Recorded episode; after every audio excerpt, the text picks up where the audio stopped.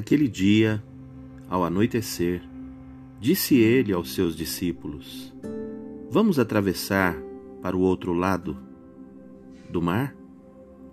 Deixando a multidão, eles o levaram no barco assim como estava. Outros barcos também o acompanhavam.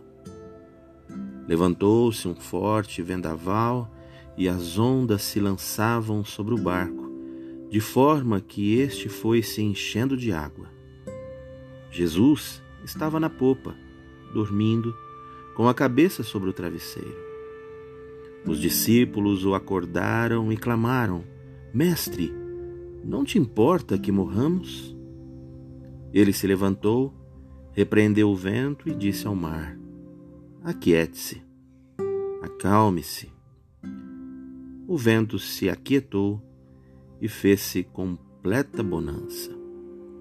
Então perguntou aos seus discípulos: Por que vocês estão com tanto medo? Ainda não têm fé?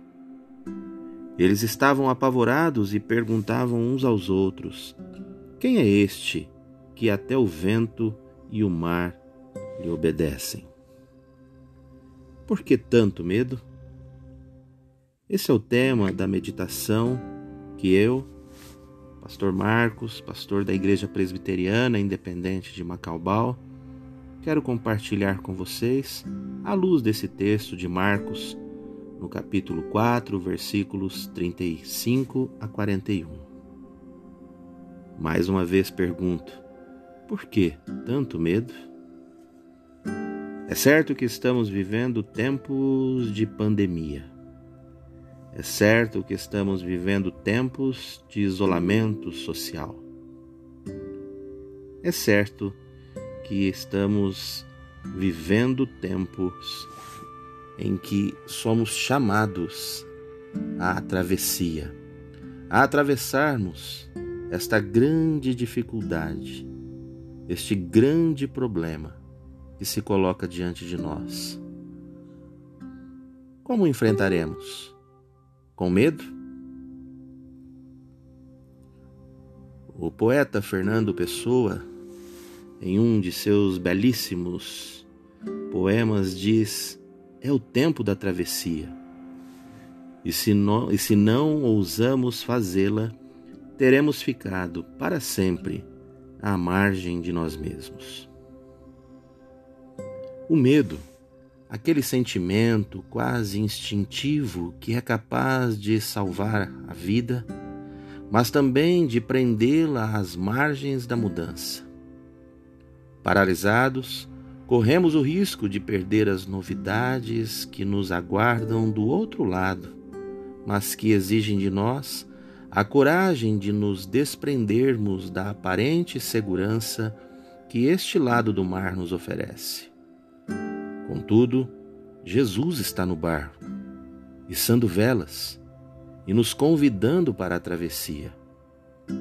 O medo que nos prendia à areia da praia parece derrotado quando entramos, enfim, no barco. Com autoestima inflada, nos julgamos corajosos e tomamos o leme da vida. Afinal, o medo ficou para trás. Mas será? Qual será a nossa convicção se as características do tempo mudarem? Se o vento soprar imprevisível? Se as ondas nos assolarem e tornarem a travessia um grande risco? Seremos tomados pelo medo inerente ao ser? Pela falta de fé e desespero? Questionaremos a Deus: Não te importa que morramos? Porém, Jesus, nosso companheiro de travessia, deixa a popa, lugar ao qual arrogantemente o relegamos em alguns momentos da vida, e toma o centro, o leme, o controle real da situação. Com poucas palavras, ele reorienta a viagem. Ventos e mares lhe obedecem e a travessia assim pode prosseguir.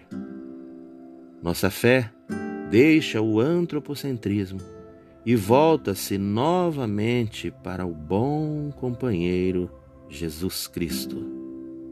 Assim, Não é a fé quem dissipa o medo, mas Jesus e a certeza de que Ele está sempre conosco, nos amando e nos protegendo ao longo de toda a jornada.